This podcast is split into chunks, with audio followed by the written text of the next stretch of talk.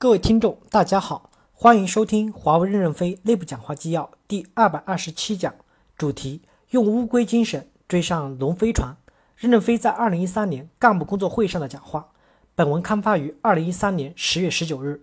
接上文第二部分，价值观是组织的核心与灵魂。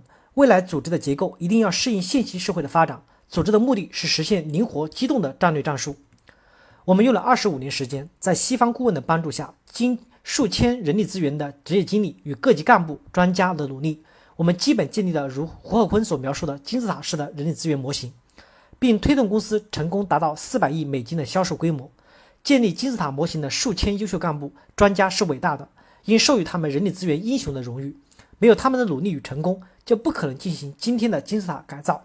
金字塔原理是适应过去机械化战争的那时的火力配置、射程较近以及信息联络落后。所以必须千军万马上战场，贴身厮杀。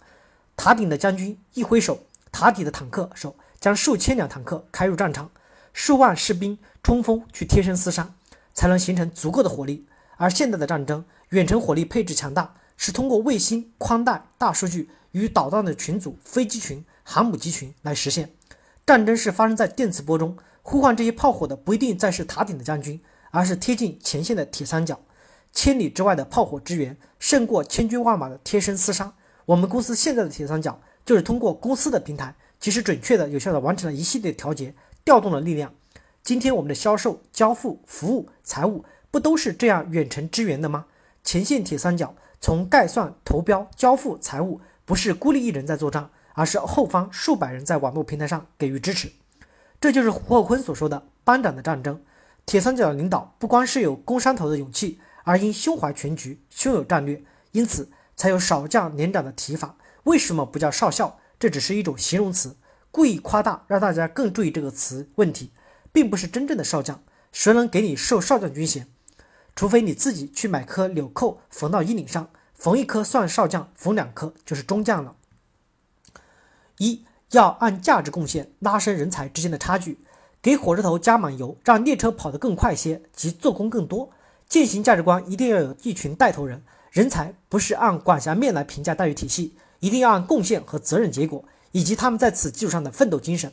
目前人力资源大方向政策已经确定，下一步要允许对不同场景、不同环境、不同地区有不同的人力资源政策适当的差异化。我把热力学第二原理从自然科学引入到社会科学中心来，意思是就是要拉开差距，由数千中坚力量带动十五万人的队伍滚滚向前。我们要不断的激活我们的队伍，防止伤死。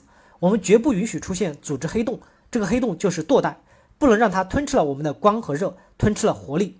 二，我们将试点少将连长，按员工面对项目的价值与难度，以及产生的贡献与价值，合理的配置管理团队与专家团队。传统金字塔的最底层，过去级别最低，他们恰恰是我们面对 CEO 团队、面对复杂的项目、面对集中困难突破的着力点。过去的配置恰恰是最软点着力，我们是要让具有少将能力的人去做连长，支持少将连长存在的基础是你那儿必须有盈利。我不知道在座的各位是否有人愿意做雷锋少将，我是不支持的。雷锋是一种精神，但不能作为一种机制。我们要从有效益、能培养高级别干部专家的代表处开始改革，优质的资源向优质的客户倾斜。只有从优质客户赚到更多的钱，才能提高优质队伍的级别配置，否则哪来的钱呢？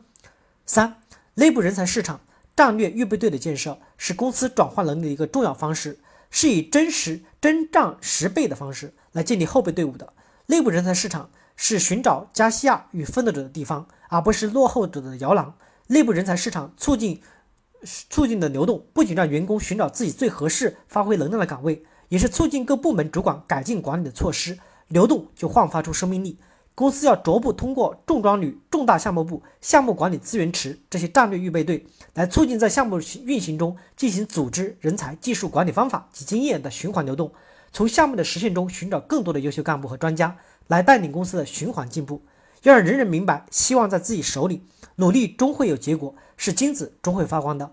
不埋怨，不怀念，努力前行。那些胜则举杯相庆。败则拼死相救的人，虽然记功碑写不上他们什么，写得出成绩的是将军，写不出成绩的可能是未来的统帅。统帅是组织好千军万马，谁搞得清统帅内心的世界是怎么成长的？